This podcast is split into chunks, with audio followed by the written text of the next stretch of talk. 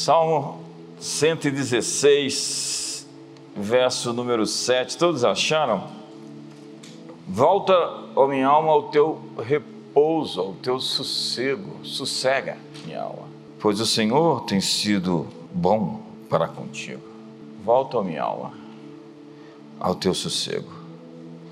Pois o Senhor tem te feito bem. Eu estou desde a semana passada, pela parte da manhã, falando sobre autoministração, autogerenciamento, autoliderança. E como você pode ministrar, profetizar, falar consigo, como o salmista fez por vezes, continuamente ele estava ali, ó oh, minha alma, espera somente em Deus, porque dele vem a minha esperança. Salmo 62. Davi, o salmista, está todo o tempo ministrando para si, falando consigo. É no elogio à loucura que Erasmo de Roterdã diz: se ninguém te elogia, elogia-te a ti mesmo. Então, quando somos capazes de falar conosco e de afirmar coisas, entenda que o seu cérebro não consegue distinguir o que é verdadeiro, o que é falso, o que é imaginário e o que é real. E quando você imagina e acredita em algo, o seu cérebro vai mandar informações para o seu corpo. E o seu corpo vai reagir de maneira como você assim acredita.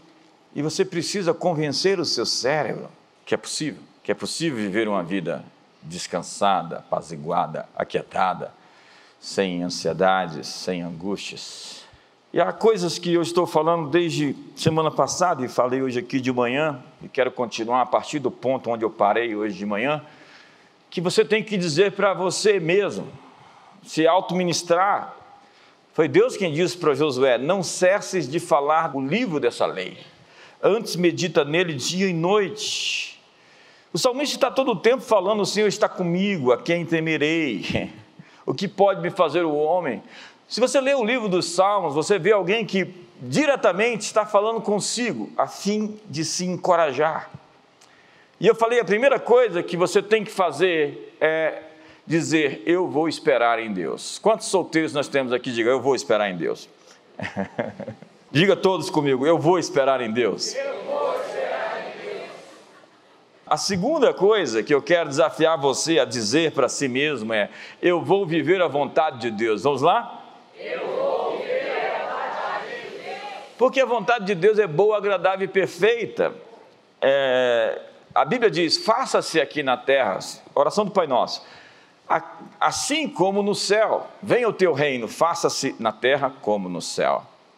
Entenda que se Deus está dizendo que nós devemos orar para que a vontade dele seja feita na terra, obviamente que alguma coisa acerca da vontade de Deus não está acontecendo como deveria na terra. Então não diga que todas as coisas que existem e acontecem debaixo desse céu são vontade de Deus, porque não são. Porque para Deus fazer com que tudo acontecesse de acordo com sua completa vontade, Deus teria que fazer de você um robô. Deus teria que controlar todos nós. Deus deveria, de fato, impedir com que o homem errasse e tomasse decisões. Mas Ele me fez com a capacidade de escolher, de decidir. Ele me deu volição. E há duas palavras na Bíblia para vontade de Deus: telema e bolema. Telema é a vontade de Deus que precisa de mim, precisa de você para que ela aconteça. É aquela palavra que nós devemos renovar nossas mentes a fim de experimentar qual seja a boa, agradável e perfeita vontade de Deus. Sem renovar nossas mentes, nós não podemos experimentar essa vontade de Deus, que é o desejo de Deus, o preceito de Deus, o prazer de Deus, a escolha de Deus, a satisfação ou o sonho de Deus.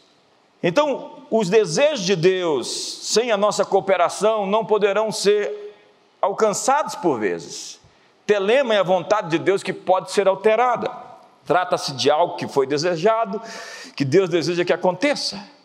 E Telema deixa claro que é o que Deus quer fazer, mas que precisa de ter correspondência com o meu e o seu coração. Mas Bolema é a vontade de Deus que ele vai fazer e pronto. Ninguém vai atrapalhá-lo, ninguém vai impedi-lo. É quando ele diz: O meu conselho permanecerá de pé, farei toda a minha vontade. Bolema é a vontade de Deus que não pode ser alterada, é aquilo que ele vai fazer com ou a sua cooperação. Ele diz: Eu vou fazer, conforme Romanos capítulo 9, verso 19: Pois quem resistiu à sua vontade? É a sua soberania. Ele vai passar como um rolo compressor. Ele disse: Eu disse e é assim que vai acontecer. A soberania é que Deus pode fazer a sua vontade prevalecer, não importa o que aconteça. Então, há coisas sobre a vontade de Deus para você que não vão acontecer sem você cooperar com Deus. Entenda que não há fatalismos para o dia que você vai morrer, por exemplo. Não existe um dia específico. Se alguém disse para você, alguém mentiu. Porque a sabedoria vai prolongar os seus dias. Honra seu pai e a sua mãe para que se prolonguem seus dias na terra. Então, os dias podem ser prolongados, como podem ser diminuídos. Se você não cuida da sua saúde, se você não cuida do seu bem-estar, se você não cuida de você mesmo, pode ser que você morra prematuramente. E não diga que isso é vontade de Deus, porque você não fez a sua parte. Entenda que Deus, para ser aquele que controla o mundo de maneira minuciosa, deveria ser um déspota, um ditador, e deveria nos escravizar a fim de que nós façamos somente a Sua vontade. Mas a ousadia de Deus é fazer um homem, um ser que pode decidir. E todos os problemas debaixo desse céu não são problemas de Deus, são problemas dos homens. Dê um sorriso para a pessoa do seu lado, diga para ele: que bom que você veio aqui hoje. Então, se você casou e você não está satisfeito, não é culpa de Deus. Não faça que nem Adão que disse: Essa é a mulher que o Senhor me deu. A propósito, antes de escolher a pessoa certa, seja a pessoa certa. Obrigado pelo entusiasmo, irmã. Então, diga comigo.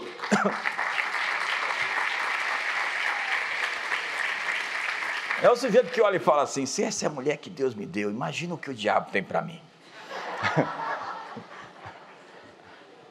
o problema é que você pode ser o diabo. Diga, eu vou viver a vontade de Deus. Terceira coisa, diga, eu sou, a melhor publicidade que Deus tem. Foi o Rick Warren quem disse que vidas transformadas é a melhor propaganda de uma igreja. Eu espero que você esteja sendo um bom publicitário, uma boa propaganda de nós lá fora, com o seu testemunho, com a sua verdade, com a sua justiça, com a sua história, com a sua vitória. Deus, Ele restaurou a nossa sorte, a Bíblia diz: nós ficamos como quem sonha. E a nossa boca se encheu de riso, os nossos lábios de um hino de louvor, porque diziam-se entre as nações: grandes coisas fez o Senhor por eles. Com efeito, grandes coisas fez o Senhor por nós e por isso estamos alegres. Já imaginou um povo onde as pessoas ficam dando testemunho? Nossa, olha o que, que aconteceu com eles.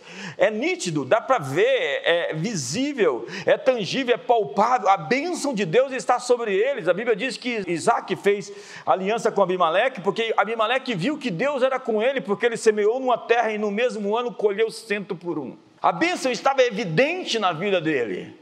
A bênção estava evidente na família dele. Você já viu famílias poderosas, famílias fortes? Eu disse hoje, hoje aqui cedo que o diabo odeia ver os cristãos, os filhos de Deus, saudáveis, bem-sucedidos, bonitos, prósperos. O diabo odeia ver você feliz, bem casado. Mas você é a testemunha de Deus, como disse o apóstolo Paulo, você é uma carta viva escrita por Deus, por dentro e por fora, uma carta que dá testemunho. Você é o evangelho que as pessoas leem. Às vezes as pessoas não leem a Bíblia, mas elas podem ler a sua vida que você seja essa testemunha que mostra às pessoas o que, que é a cura do câncer, a cura de uma doença incurável, porque você é o testemunho que Deus pode curar pessoas, que você possa ser o testemunho de casamentos que foram resgatados e vidas felizes, com filhos felizes, um casamento que profetiza felicidade para todos ao redor, porque está claro que você vive uma vida sustentada pela poderosa mão do Criador, que você possa viver uma vida saindo da dívida para pagar as suas dívidas e pagando pagando suas contas no dia, antes do dia, e não somente isso, abençoando outras pessoas ao seu redor, sendo uma fonte que jorra, que transborda um cálice e abençoa outros que precisam.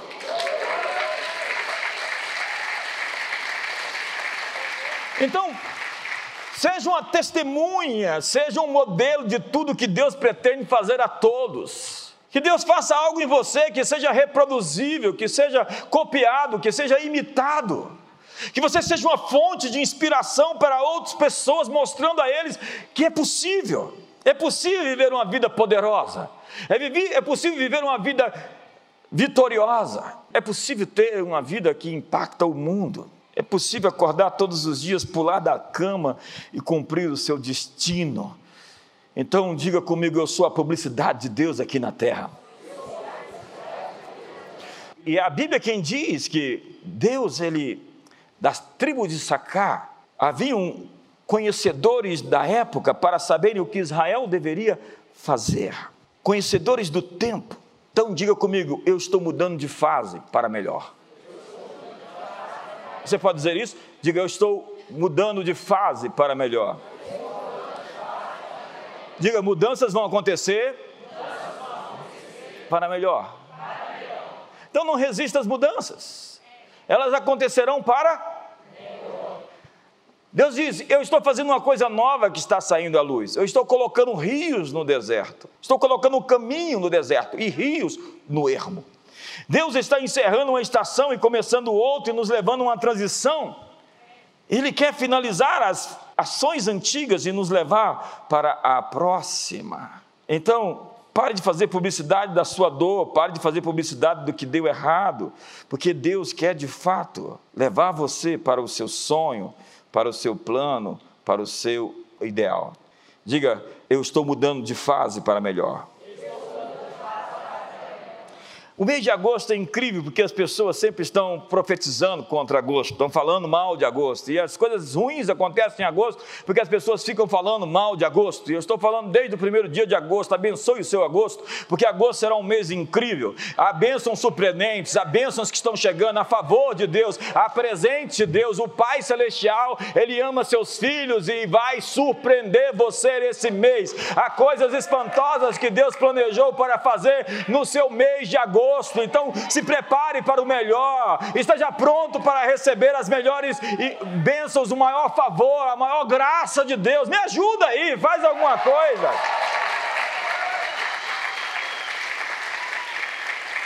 Então, número 5, eu vou cultivar a consciência da presença de Deus. Diga.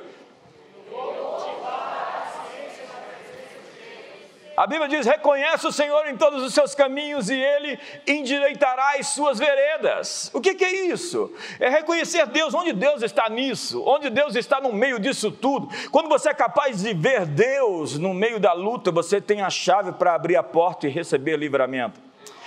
Sabe, Deus está em qualquer coisa. A Bíblia diz que Sansão, ele arrumou uma confusão com os filisteus, porque os filisteus foram lá e queimaram a casa da sua noiva, e você sabe, despertou o leão. E a Bíblia diz que aquilo serviu aos propósitos de Deus para libertar Israel dos filisteus. Todas as coisas cooperam para o bem daqueles que amam a Deus. O salmista diz: Ainda que eu andasse pelo vale da sombra da morte, eu não temeria, porque meus olhos não estão no vale da sombra da morte, porque tu estás comigo. O olhar de Davi não está no vale da sombra da morte, não está tampouco na altura de Golias, não está no poder dos gigantes, não está no poder das trevas, da escuridão. Há cristãos que se definem assim, mas que têm uma ênfase tão forte sobre Satanás, o diabo, Nosferato, Asmodeus, Diana. Eles fizeram até demonografia, demonologia. Eles são especialistas em demônios. Mas a minha comunhão não é com espíritos do mal, a minha comunhão é com o Pai, com o Filho e com o Espírito Santo. Meu relacionamento não são com essas forças, nem tampouco quero estudá-los. Eu quero conhecer o Espírito Santo. Ah, mas nós precisamos conhecer as notas falsas para saber qual é a verdadeira. Não, se você tem uma nota verdadeira, pela verdadeira você sabe todas as outras falsas. Quantos estão comigo aqui? E o Salmo 91 diz: Direi do Senhor, Ele é o meu Deus. Direi do Senhor, Ele é o meu baluarte, o meu escudo, Deus em quem confio. O Senhor tenho sempre comigo, estando Ele à minha direita, jamais serei abalado. Salmo 16. Então encoraje a si mesmo, profetize para você mesmo. Qual é o seu foco? No que você dá ênfase? Qual o seu destaque? Nós pensamos que o ministério profético é falar sobre pessoas que têm problemas. Ministério profético é apontar soluções, é criar um ambiente onde as pessoas descubram quem são. É savabona. Savabona é aquela palavra sul-africana que significa ao te ver, eu te dou existência. Eu te dou existência quando você olha para mim, porque você vê algo de você, no meu olhar, que você nunca tinha visto sobre si mesmo. Você consegue ver um você que você não tinha percebido que existia ainda. Ministério profético é dar uma visão às pessoas que elas não tinham sobre si mesmas, é ativar as potencialidades que existem, é capacitá-las a viver além de si mesmas. Então, diga às pessoas quem elas são, diga qual é a força que elas têm e que elas não enxergaram. Isso se chama reforço positivo. Deus está fazendo isso todo o tempo. Gideão, você está se escondendo, você está com medo, não é? Não. Você é um general, você é um líder de um grande exército. E por meio de você eu vou vencer somente com 300 homens, um exército de 120 mil, lá no vale do Armagedon. Eu vou fazer com que midianitas, povos do Oriente e amalequitas venham se dispersar e se destruir, simplesmente com o seu exército de 300. Gideão, você está com medo se escondendo, mas não é isso que é você. Apesar desse retrato, você é muito mais do que aquilo que aparece. Moisés diz que é gago, que é pesado de língua é incrível que o livro de Atos vai dizer que Moisés era poderoso em ações, em atos e em palavras. O homem gago e pesado de língua aparece depois falando, sentenciando, julgando, pregando.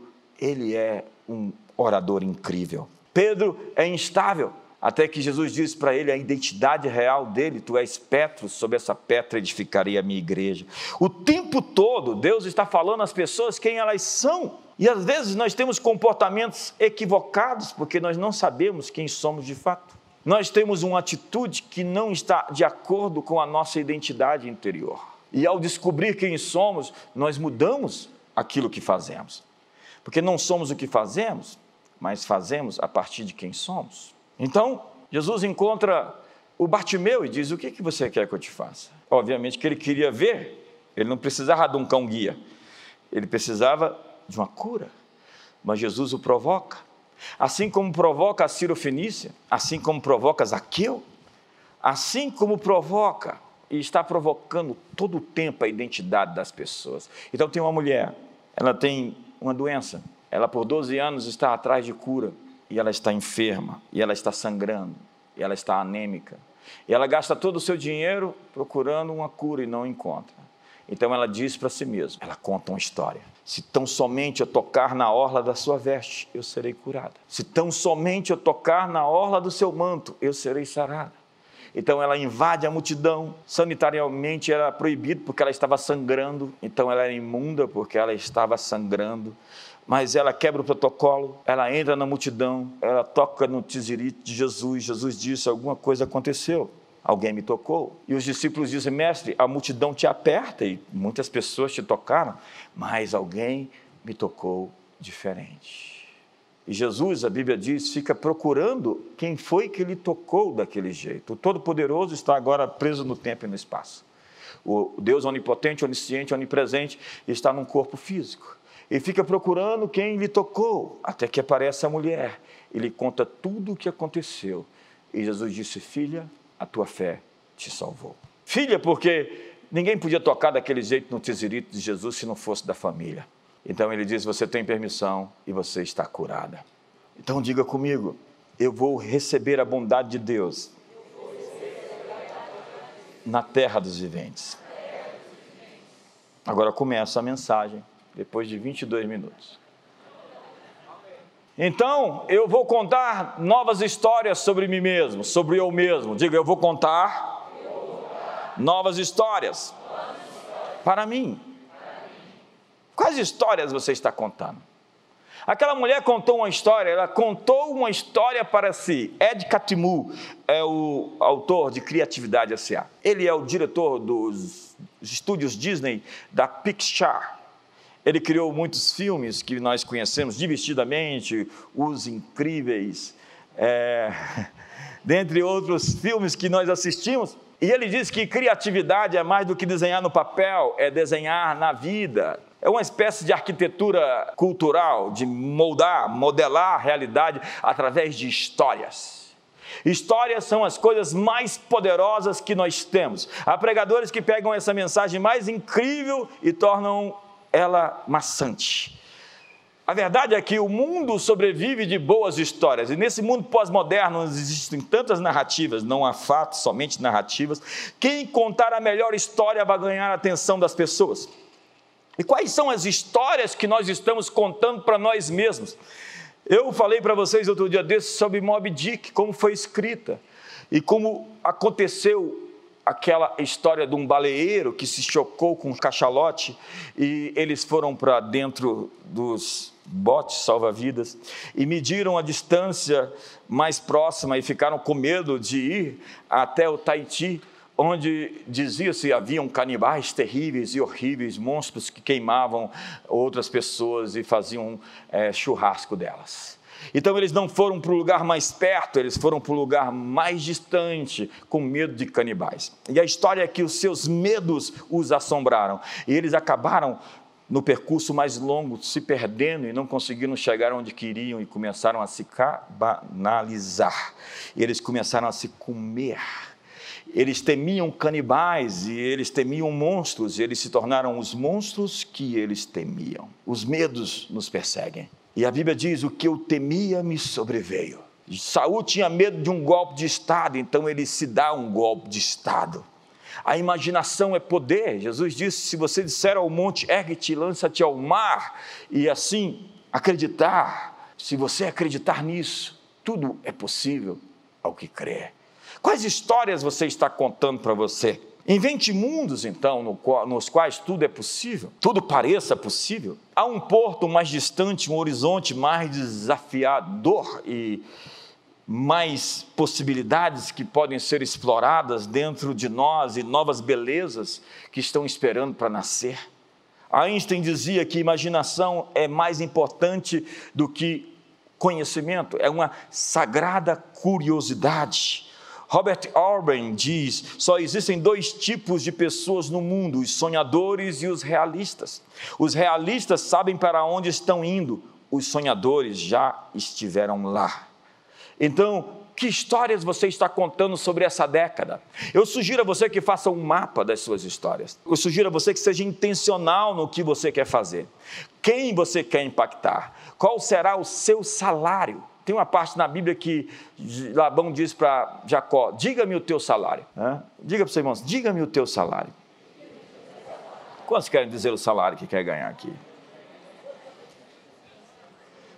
Eu, eu, sugiro a você que pense na sua família, nos seus netos, faça projetos onde você quer impactar o mundo e quais as suas realizações para daqui a 10 anos. Onde você estará em 2030? A propósito, vamos tirar uma foto para 2030, vamos lá.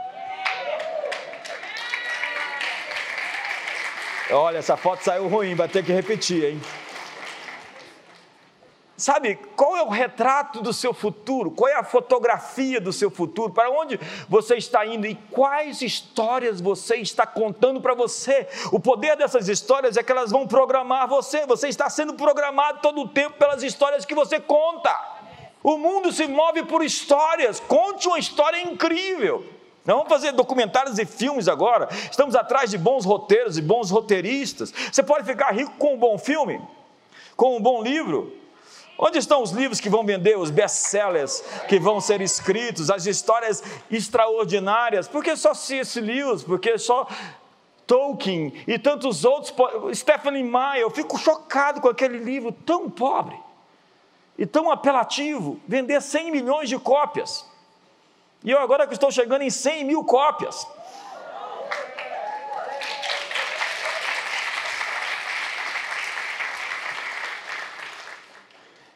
Então conte histórias incríveis para você mesmo. Sétimo, eu vou tomar consciência da minha nova natureza. Diga isso, eu vou tomar consciência da minha nova natureza.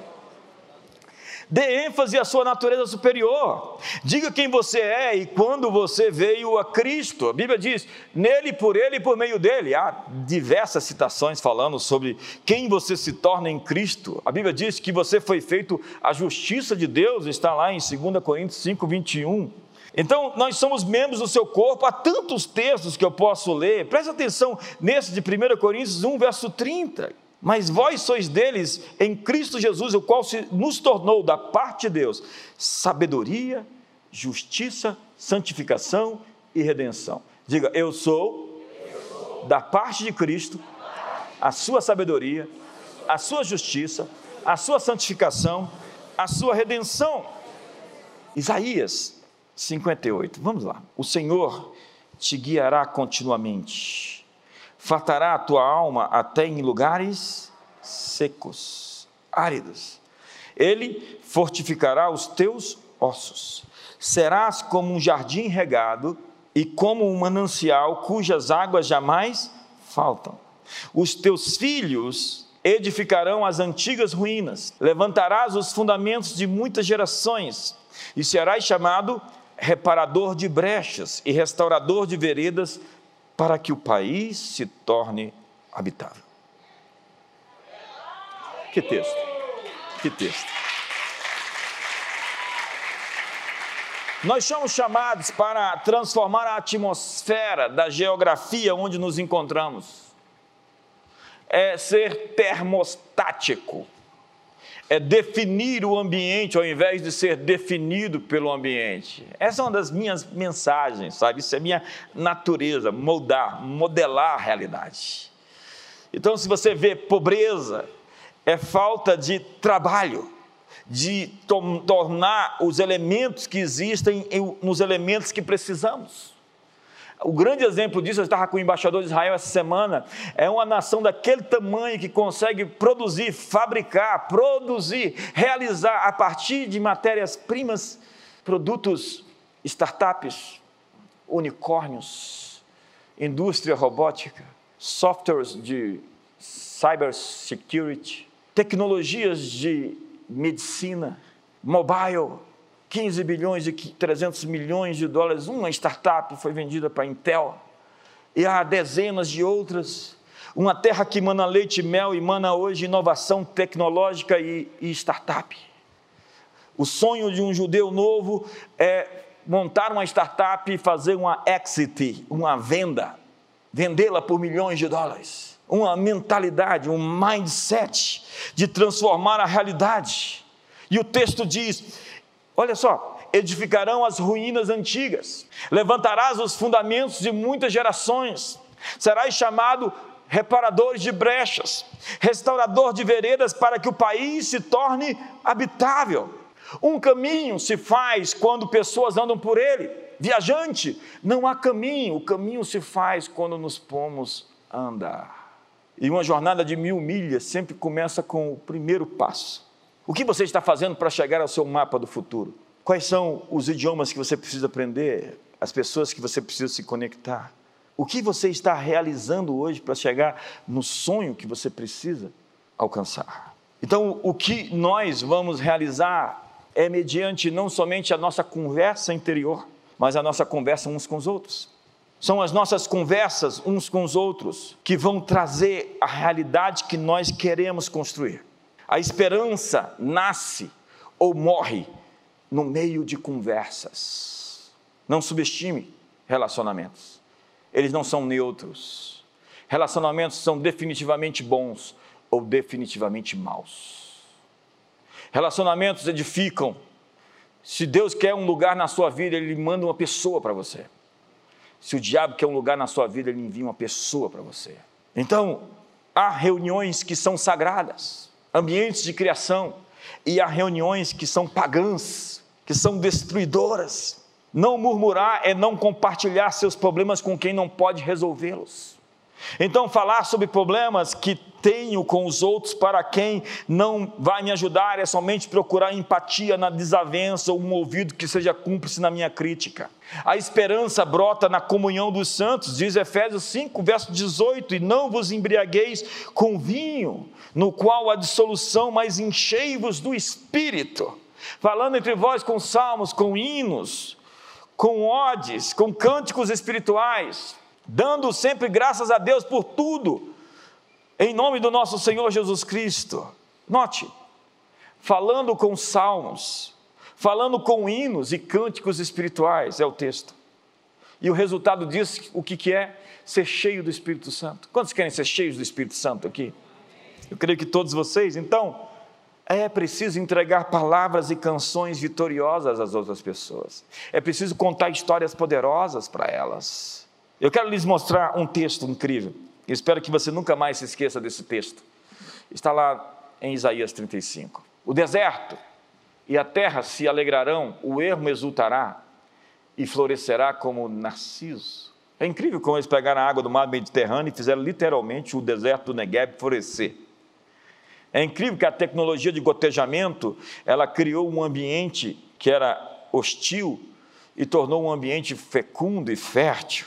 Verso 2: Florescerá abundantemente, jubilará de alegria, exultará, e deu-se-lhes a glória do Líbano, o esplendor do Carmelo e do Saron. Eles verão a glória do Senhor, o esplendor do nosso Deus. Verso 3: Fortalecei as mãos frouxas e firmai os joelhos vacilantes. Dizei aos desalentados de coração: sede fortes. Diga para a pessoa do seu lado: sede forte. Não temas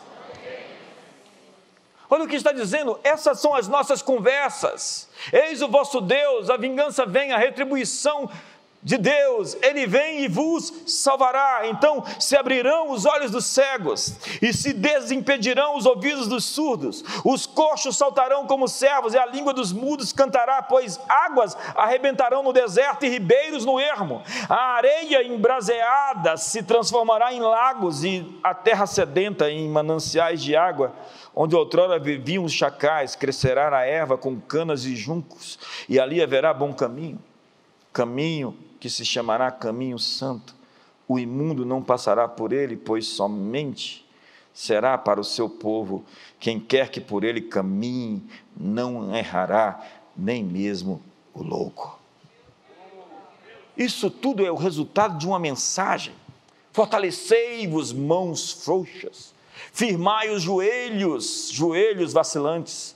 Dizei aos desalentados de coração: sede fortes, não temais. Então se abriram os olhos dos cegos, se desimpediram os ouvidos. A mudança é o resultado de falarmos uns aos outros com palavras de coragem, com palavras de fé de nos motivarmos, de nos encorajarmos. Você precisa encontrar pessoas assim que mudam o seu ânimo quando você as encontra.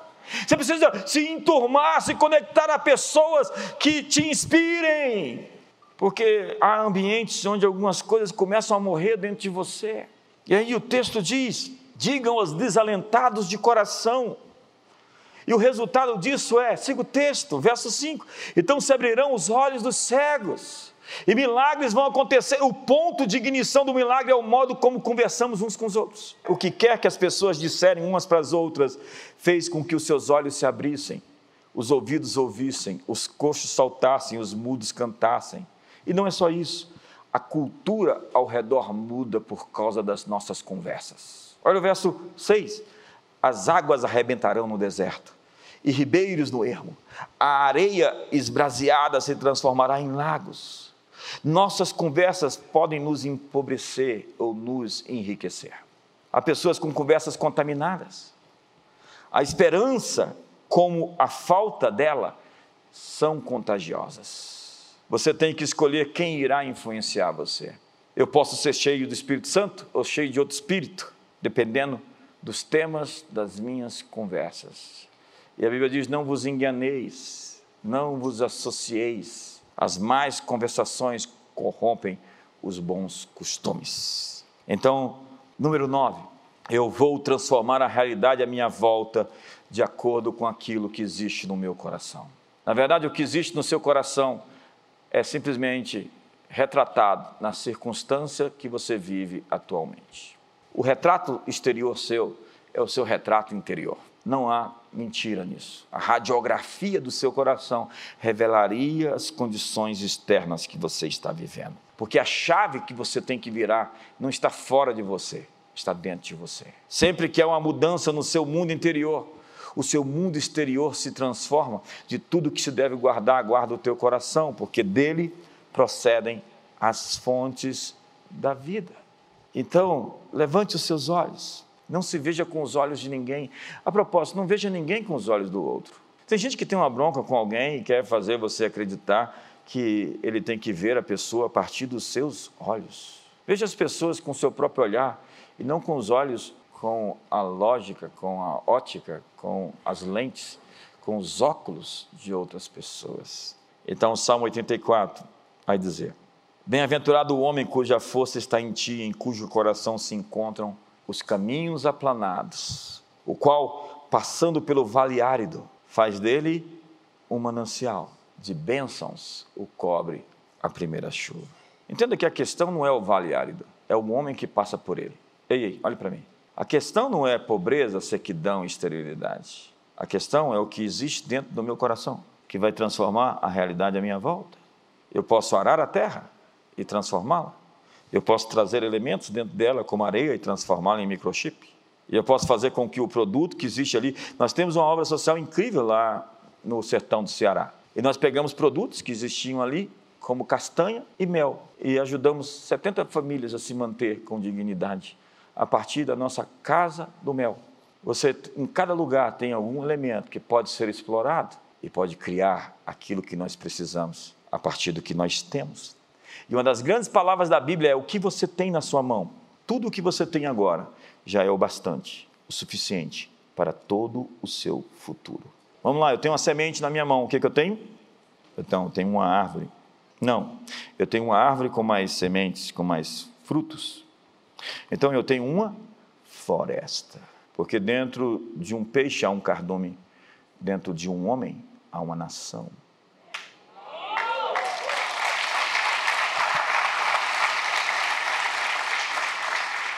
E se você for perceber, Deus não quer tirar ninguém do deserto. Essa mensagem, sete passos para sair do deserto, ela é antiga, é velha, é obsoleta. Deus quer tirar o deserto de dentro de nós. Eu estou dizendo a vocês que estou fazendo uma coisa nova que está saindo à luz. Eu estou colocando um caminho no meio do deserto. Eu estou colocando rios no erro. Rios. Veja o que eles fizeram em Dubai. Eles transformaram toda a geografia e criaram mundos de riqueza no meio do nada.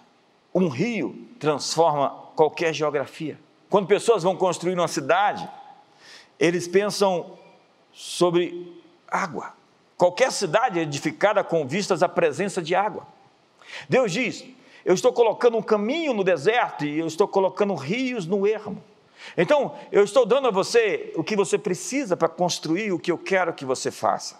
Veja o que diz Jeremias 17: Bendito o homem que confia no Senhor e cuja esperança é o Senhor. E ele será como árvore plantada junto às águas, que estende as suas raízes para o ribeiro e não receia quando vem o calor, mas a sua folha fica verde. Olha, e mesmo no ano, o ano de sequidão, não se perturba, nem deixa de dar Diga comigo essa última frase. Nem deixa de dar fruto. Vamos dizer as duas últimas frases. Não se perturba, nem deixa de dar fruto. Que incrível esse texto. O texto está dizendo que a condição externa ela é secundária. O importante é a condição interior do nosso coração. O que existe dentro de nós vai transformar tudo à nossa volta. Deus vai te inspirar ideias de sucesso. Deus vai te dar soluções e respostas. Deus vai baixar as plantas dos céus e mostrar para você o que você tem que fazer. Faça o plano, seja intencional. Existem respostas, soluções dentro de você para os problemas desse mundo.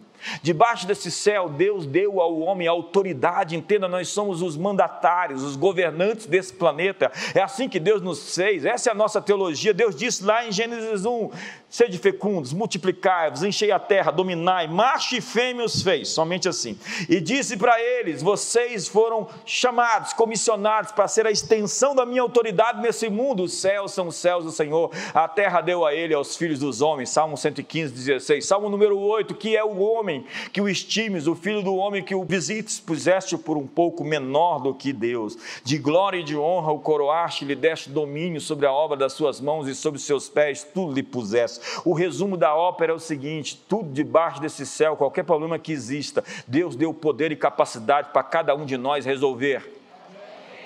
Nós temos as soluções que esse mundo precisa, elas estão dentro de você. Nós temos a mente de Cristo, disse Paulo. E eu termino. Ah, nada, você está querendo ir embora. Diga, eu vou viver a graça de Deus. O que é graça? É receber gratuitamente. Deus faz nascer o sol sobre justos e injustos. Ele faz chover sobre bons e maus. Deus trata você melhor do que você merece. Então é bom você tratar os outros melhor do que eles merecem. Vamos lá? Façam aliança hoje de tratar as pessoas melhor do que elas merecem, porque é assim que você está sendo tratado. Trate as pessoas de conformidade àquilo que você está recebendo, porque você pode tornar a graça de Deus vã. Eu liguei outro dia para um amigo e disse: Deus vai lhe dar o que você fez por merecer e vai lhe dar, inclusive, aquilo que você não merece. Quantos acreditam numa bênção do mais? Quantos sabem que seu Pai Celestial está preparando uma surpresa para você? Quantos viajam aqui e querem fazer uma surpresa? Não precisa nem viajar. Quantos têm intentos extraordinários para os seus filhos? Levante a mão aí. Agora pense os intentos que Deus está programando para você, que ideias. E aí está lá em Jeremias, eu sei que pensamentos tenho acerca de você, pensamentos de paz e não de mal, para lhe dar um futuro e uma esperança. Sabe, e eu acredito que muita gente que não gosta de você vai ficar com raiva, dizendo: não é justo, ele não merece tanta coisa assim. Quantos querem ser alvo dessa palavra profética aqui? Não é justo, é, é demais para ele. Quantos querem ouvir isso, sinceramente? Eles vão falar: Deus é bom demais. Quando o Senhor restaurou a nossa sorte, nós ficamos como quem sonha. É nossa boca se encheu e os nossos lábios de um hino de louvor. Porque se diziam entre as nações: Grandes coisas fez o Senhor por eles, com efeito, grandes coisas fez o Senhor por nós, e por isso estamos. Aquele que sai chorando, gemendo, e quando lança semente, voltará com alegria, recolhendo os seus feixes. Talvez você está semeando com lágrimas, você voltará com júbilo. E eu quero lhe dizer que Deus está lhe fazendo mais forte do que os seus adversários. Na sua luta você viu limites, mas o Senhor está lhe fazendo mais resistente. A guerra é dentro da sua mente mais do que em torno de você. A resistência que você está sofrendo é porque o inimigo viu o seu futuro. Quando Moisés nasceu, havia um clima messiânico e sabia-se que alguém tinha nascido, um libertador. Então, Faraó mandou matar todas as crianças que estavam nascendo. Da mesma forma aconteceu com Herodes. Quando Jesus nasceu, ele mandou matar as crianças todas em Belém. O inimigo deseja matar a palavra profética. Só você pode deixar isso acontecer pelo orgulho e pelo pecado, por alianças feitas na carne, por alinhamentos errados, por conexões pervertidas. Muitas sementes estão apenas esperando por chuva e elas vão começar a brotar nessa década. Nós estamos para viver um tempo onde histórias excepcionais deixarão de ser exceções. Você verá a conexão entre o que você está fazendo e o objetivo que você está se esforçando para conseguir, porque Deus dará sentido a cada parte da sua história. Deus não desperdiça nenhuma dor. Simplesmente levante os seus olhos. O seu olhar está embaçado ou ele está sujo. A sua visão está limitada porque você não está enxergando do ponto de vista certo. E é por isso que Jesus disse: vocês estão dizendo que faltam quatro meses para a ceifa. Eu digo a vocês: levante o seu olhar. Vamos todos juntos? Vamos lá.